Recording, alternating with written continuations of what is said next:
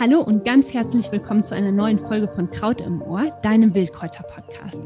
Ich habe heute wieder einen tollen Gast ähm, im Podcast, den kennst du schon. Das ist die Simone Streif, Ritualleiterin. Und gemeinsam sprechen wir heute über das Jahreskreisfest Samhain. Ich spreche Samhain immer falsch aus. Simone wird uns gleich aber nochmal sagen, wie es korrekt ausgesprochen wird. Und in der Folge erzählen wir dir so ein bisschen, was, wo, ähm, ja, worum es in dem Fest geht, was so die Qualität der Jahreszeit ist. Und du bekommst von uns auch noch so eine kleine Inspiration für ein Ritual, was du für dich zu Hause an, ja, an dem Jahreskreisfest machen kannst. Ich wünsche dir ganz viel Spaß beim Zuhören. Hallo Simone, schön, dass du wieder dabei bist. Hallo Melanie, ich freue mich. Vielen Dank für die erneute Einladung. Super, super gerne. Simone, magst du uns gleich direkt mal zu Beginn sagen, wie das konkret ausgesprochen wird? Wir haben ja das Pendant, also Allerheiligen wird ja äh, in der christlichen Kirche gefeiert. Ähm, hm. Im Jahresverlauf haben wir eben dieses Jahreskreisfest. Sag doch mal bitte eben, wie wir das richtig aussprechen. Ja, das ist ja ein alter keltischer Begriff. Und ähm, es wird tatsächlich Samhain geschrieben, wie du es auch ausgesprochen hast. Ähm, es ist eigentlich auch egal, wie man es letztlich ausspricht, aber ähm, die korrekte Aussprache wäre Sowin. Ah, super, danke schön. ich finde, das finde ich auch total klangvoll, muss ich sagen. Das gefällt mir voll gut. Das für unser Jahreskreisfest, was wir nächste Woche am 4.11. zusammen feiern, auf jeden Fall bis dahin drauf haben. Und magst du ähm, ja, magst du uns mal erzählen, was so die Qualität des Festes ist? Worum geht es bei diesem Jahreskreisfest? Mhm. Ja, gerne. Ja, das ist ein ganz besonderes Fest, ähm, weil es eigentlich auch äh, das erste Jahreskreisfest im ja keltischen Jahresverlauf ist. Mhm. Das heißt, ähm, das Jahreskreisfest läutet das neue Jahr bei den alten Kelten ein. Und die, ähm, die Symbolik dahinter, die ist für die keltische Glaubens- und Vorstellungswelt total bedeutend, weil alles Leben beginnt im Dunklen. Da finden wir auch viele Beispiele dafür, dass ähm, die, die, also jedes Lebewesen entsteht eigentlich im Dunkeln.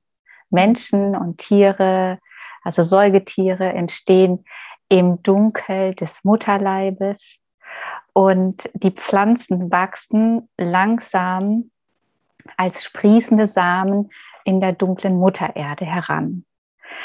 Auch unsere Träume, also dass uns unser, unser Unterbewusstsein, wo wir, ähm, wo die Träume stattfinden, aber auch äh, unsere Gedankenwelt ist ja quasi im Unsichtbaren.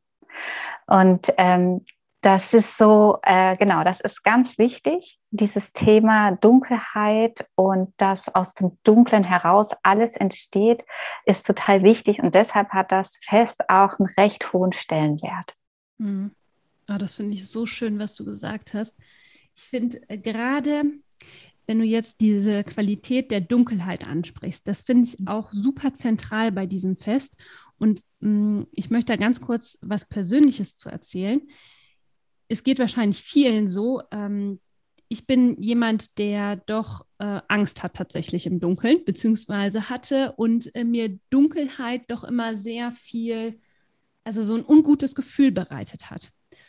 Und ich werde es nicht vergessen, ich habe Sam, äh, ich werde es noch lernen, Samhain, ähm, gefeiert und habe das erste Mal gefühlt, was für eine Qualität in dieser dunklen Kraft steckt, in der Dunkelheit mhm. steckt und habe auch diese dunkle Jahreszeit plötzlich mit einem ganz anderen Blick, aus einem ganz anderen Blickwinkel sehen können. Und ja. so dieses Furchterregende äh, wurde dadurch ein bisschen genommen oder sehr stark genommen. Und ich, für mich sind mittlerweile wirklich die Qualitäten der Dunkelheit im Vordergrund. Es gibt mir unglaublich viel. Ich kann daraus wirklich total viel ziehen. Und äh, da, also dafür war das Fest für mich unglaublich wertvoll.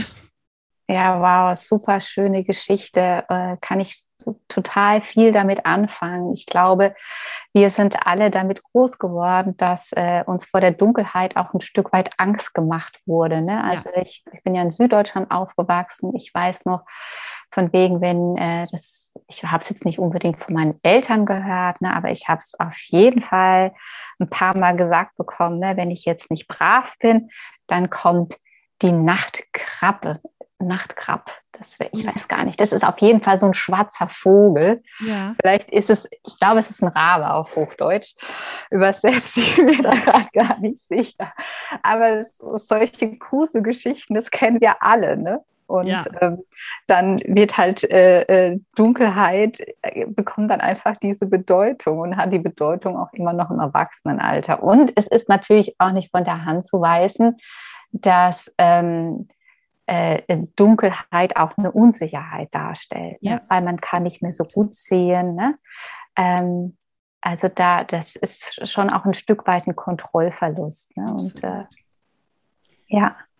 Ich hatte mir ja auch mal Gedanken dazu gemacht, warum eigentlich dieses Jahreskreisfest den neuen Zyklus quasi ähm, oder am neuen Zyklus steht. Und wenn ich, wenn ich in die Natur schaue, und da äh, hineinspüre und äh, beobachte, was gerade jetzt zu dieser Zeit passiert, ist es eigentlich auch wiederum total einleuchtend. Also auf der einen Seite sehen wir zwar, dass die Pflanzenwelt bzw. die Natur sich jetzt zurückzieht ins Reich der Mutter Erde. Wir sehen aber auch auf der anderen Seite, dass die Essenz des Lebens, also die Samen, und auch die Knospen an den Bäumen bereits, ähm, ja, bereits da liegen, bereit sind, im neuen Frühling auszutreiben. Also auf der einen Seite haben wir den Tod, auf der anderen Seite haben wir unmittelbar wieder das neue Leben, was bereits ja wartet darauf, wieder neu austreiben zu dürfen. Gerade aber jetzt eben noch Kraft sammelt. Und ähm, ja, und und das fand, das finde ich einfach total äh, interessant, dass, dass du da so in diese Parallele in der Natur beobachten kannst. Ja, ja, absolut. Ähm, und ich glaube, deshalb passt so auch unsere Sichtweise so gut zusammen, ne? weil du hast so dieses Wildkräuterwissen, das Wissen aus der Natur und du schilderst genau die Beobachtung, ne, die, die, die die alten Kelten eben auch schon beobachtet haben, mhm. dass eben äh, in der Dunkelheit das Leben angelegt ist. Ne? Ja. Was dann äh, im, an, an, um das Weihnachtsfest herum äh, ganz äh, besonders gefeiert wird. Ja. Ne? Da können wir dann vielleicht mal an anderer Stelle darüber reden. Ähm, aber ja, ich finde es auch spannend, dass jetzt schon die Knospen angelegt sind für, für die Blumen, fürs neue Jahr. Das ja. ist unfassbar, ne? wie also Tod und Leben nicht nur zwei Seiten von einer Medaille sind, sondern fast noch viel mehr ganz eng miteinander verwoben sind, mhm. so dass man gar nicht so richtig sagen kann, wo fängt jetzt der Zerfall, der Tod an und wo beginnt das Leben? So, es bedingt sich so quasi gegenseitig. Mhm. Das ist eigentlich wahnsinnig schön, ne? weil wir das so aus dem Alltagsverständnis heraus immer so scharf trennen möchten. Ja. Jetzt haben wir die eine Qualität des Jahreskreisfestes genannt. Magst du noch so ein paar weitere Qualitäten des Jahreskreisfestes nennen? Ja, also mit der äh, Dunkelheit ähm, kommt natürlich die Ruhe und der Rückzug einher. Den mhm. können wir nicht nur bei, in der Natur beobachten, sondern, ähm, oder wir beobachten ihn vor allen Dingen in der Natur. Und ich glaube, so was so dass das alte Wissen uns heute sagen kann, ist das, was auch für uns Menschen wichtig ist, dass wir eben nicht nur diese Wachstums- und Leistungsphasen oder diese Aktivität kennen, sondern dass es wirklich super wichtig ist, sich Ruhe und Entspannung zu gönnen.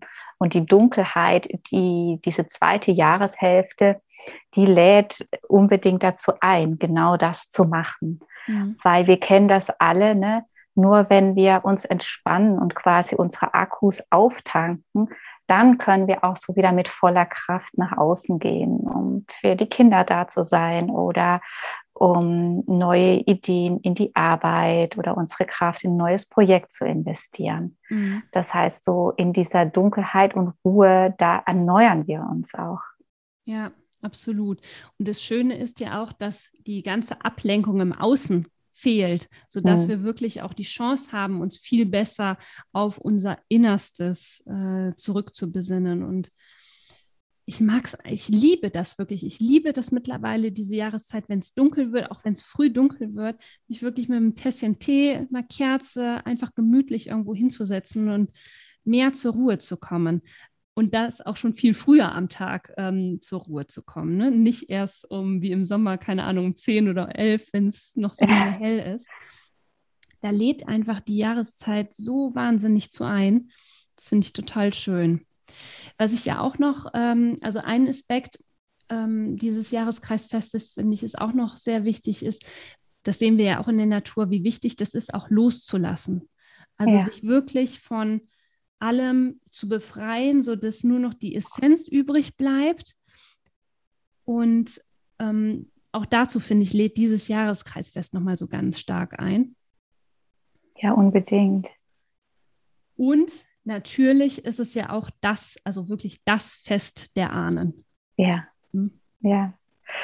Ja, es ist, es, es ist genau, du sagst es schon, es ist das Fest der Ahnen und ähm, äh, nicht nur die alten Kelten haben das gefeiert, sondern im Christentum wurde das dann auch fortgeführt. Ne? Ich habe nochmal nachgeguckt, um 835 wurde Allerheiligen am 1. November festgelegt und mhm. dann äh, bis mehr als 100 Jahre später wurde Aller Seelen auf den 2. November datiert. Und ähm, das sind genau diese traditionellen drei Tage, wo es so wie gefeiert wird, weil das war tatsächlich ein dreitägiges, längeres Fest, ähm, wo man eben das definitive Ende der landwirtschaftlichen Aktivitäten, Trau Tätigkeiten draußen äh, gefeiert hat. Jetzt mhm. war wirklich Schluss. So. Ja. Und das war wirklich wichtig, es gab auch so Volksglauben hier und da, dass man auch danach wirklich nichts mehr ernten sollte, selbst wenn man noch so ein paar wilde Beeren finden würde, mhm. die sollte man dann wirklich hängen lassen, weil die einfach nicht mehr für die Menschen gedacht sind, sondern die eben der Natur gehören. Also es war das Ende äh, dieser landwirtschaftlichen Aktivitäten und ähm, man hat eben dann nochmal auf diese gesamte Ernte zurückge zurückgeguckt. Ja. zurückgeguckt. Und ähm, hat äh, das, was man geerntet hat, hat man in einem großen Fest mal, eben wie ich gesagt habe, über drei Tage ne, verzehrt, zusammen gespeist, zusammen gefeiert. Und jetzt kommen auch die Ahnen ins Spiel äh, und hat die Ahnen wirklich an den Tisch gebeten, weil äh, äh, die, äh, die, die feste Überzeugung und der Glaube da war, dass um diese Zeit die, die Welten sehr nah beieinander liegen. Also die Anderswelt, da wo die Toten und alle ja, Feen, Geister, Monster, alles so, was man sich vorstellen kann, ne? leben und dann unsere menschliche Welt. So. Ja. Also der Vorhang, der hat sich quasi oder löst sich in dieser Zeit ein Stück weit. Und ganz interessant, dass es eben die, die Christen auch so fortgeführt haben, ne? dass es eben da die Zeit ist, wo wir uns mit unseren Ahnen verbinden, wo wir sie vielleicht über das Jahr über vergessen und da ähm, rufen wir sie uns aber in Erinnerung und geben ihnen nochmal Wertschätzung. Es werden ja. viele Messen gelesen für die Toten um diese Zeit. Ne? Man, die Friedhöfe werden besucht. Und das geht ganz, äh, das geht auf diese ganz alte Tradition zurück, was ich super mhm. spannend finde. Ja, ich finde das total schön, weil wir betreiben ja diesen Ahnenkult nicht wirklich aktiv. Da mhm. gibt es ja Kulturen, die das viel intensiver betreiben. Und ich finde es total schön, dass wir zumindest einmal im Jahr diese Erinnerung bekommen, dass, ähm, dass wir quasi aufgefordert werden, über das Fest unserer Ahnen zu gedenken. Und uns auch darauf zurückzubesinnen, dass wir ja wirklich auch nur da sind, weil unsere Ahnen zuvor da waren. Und ich finde es einfach total schön. Wir geben dir jetzt gleich auch noch ein schönes Ritual mit an die Hand, um deine Ahnen äh, so ein bisschen zu gedenken. Letztlich können wir das das ganze Jahr über machen, aber da haben wir eben mal so einen Fixpunkt, einen Anker, der uns das wirklich ins Bewusstsein ruft. Und das gefällt mir einfach sehr, sehr gut. Ja, Mhm. Total. Und ich glaube, deshalb sind ja auch diese Tage da. Ne? Natürlich kann man immer ständig alles machen, ne? aber das ist ja eigentlich auch gar nicht möglich und so viel Aufmerksamkeit und so viel Zeitressourcen stehen ja uns auch nicht zur Verfügung, dass wir immer alles machen können. Ja. Und deshalb ist es so wunderschön, wenn man diese Tage und äh, Themen, die sich zu bestimmten Zeiten anbieten, anbietet, dass man die dann wirklich bewusst für sich aufgreift. Ja, das hast du total schön gesagt. Magst du denn unseren Zuhörerinnen und Hör Zuhörern dieses kleine Ritual mal erklären, was wir jetzt gerne mit, mit, ja, mit euch teilen wollen? Ja, total gerne. Und wenn ihr aus dem Süden von Deutschland zuhört oder vielleicht sogar aus der Alpenregion zugeschaltet, äh, euch zuschaltet, zuhört, reinhört, äh, dann kennt ihr das vielleicht, weil das sind, das ist ein alter Brauch, ähm, der sich genau in den beschriebenen Regionen bis heute mancherorts ähm, gehalten hat, sage ich mal. Mhm. Und zwar äh, stellt man einen sogenannten Ahnenteller raus auf den Balkon oder vor die Tür, vors Fenster, aufs Fensterbrett. Und dieser Ahnenteller, das sind ähm, eben die gekochten Speisen, die man an dem Abend äh, festlich mit der Familie zu sich nimmt und aber so in ganz besonderer Erinnerung und Wertschätzung, wie du so schön gesagt hast, dass da Menschen vor uns kamen, die uns erst überhaupt dieses Leben ermöglicht haben, stellt man eben diesen Teller bereit, damit sie ähm, sich davon nähren können und damit wir auch zeigen, dass wir immer noch verbunden sind, mhm. in Dankbarkeit verbunden sind für das Leben, das wir eben jetzt in hier und heute haben. Und äh, ja, dass wir sie nicht vergessen haben. Also eine große Wertschätzung. Und das äh, wurde bei den alten Kelten eben genau auch so gefeiert, weil das Verständnis von Gemeinschaft war da noch viel umfassender. Ne? Also, mhm. weil man hat Gemeinschaft so sehr gebraucht, um in dieser wilden Natur zu überleben. Und da hat das, äh, das Wohlwollen der Ahnen und das Wissen, was die Ahnen auch eben haben, so glaubte man, das hat da dazugehört. Ne? Und dann waren diese drei Tage über Sorin, waren einfach eine gute Gelegenheit, um diese Ehrerbietung und Wertschätzung den, denjenigen entgegenzubringen, die nicht mehr als lebendige Körper unter uns weilen können. Ja. Super schön. Also ich fasse noch mal kurz zusammen. Du kannst jetzt quasi diesen Ahnenteller zubereiten und der muss jetzt auch nicht unbedingt zwingend am exakten Tag herausgestellt werden. Das ist natürlich schön, das ist der 1. November, aber so um diese Jahre, um diese Zeit herum ähm, kannst du einen Ahnenteller zubereiten, entweder mit Speisen, die du selbst gekocht hast. Du könntest aber auch hingehen und äh, Speisen nehmen, wie zum Beispiel Früchte, Nüsse, essbare Blüten und daraus einen schönen Teller machen. Noch eine ganz kleine Anmerkung ähm, hierzu. Es kann natürlich sein, dass äh, du Besuch bekommst von äh, Tieren. Und da ist es ähm, einfach auch genau, dass du da auch einfach dran ach, äh, drauf achtest bzw. bedenkst, ist, wenn du den Teller herausstellst, dass da wirklich auch nur Sachen drauf sind, die die Tiere auch essen können. Mhm. Und ähm, genau. Und wie Simone eben so schön gesagt hat, dass du diesen Teller wirklich dann auch zubereitest in dieser Ausrichtung, in dieser Dankbarkeit, in dem Gedenken der, der Ahnen. Ich finde, das ist so ein total schönes kleines Ritual, was man wirklich, wirklich ganz einfach mit in den Alltag einbauen kann. Und wenn du jetzt selbst Lust bekommen hast, das Jahreskreisfest zu feiern, und zwar im Kreise von Frauen, dann laden Simone und ich dich super, super herzlich ein, am 4.11. um 19 Uhr mit dabei zu sein. Wir feiern das Jahreskreisfest online. Kleiner Spoiler vorweg, nächstes Jahr feiern wir es drei Tage, lang, äh, drei Tage lang offline, also ja. als da freuen wir uns schon mega drauf. Aber dieses Mal genau nochmal ähm, online. Das dauert ungefähr zwei Stunden und du bekommst wirklich, also ich, ich liebe diese Feste.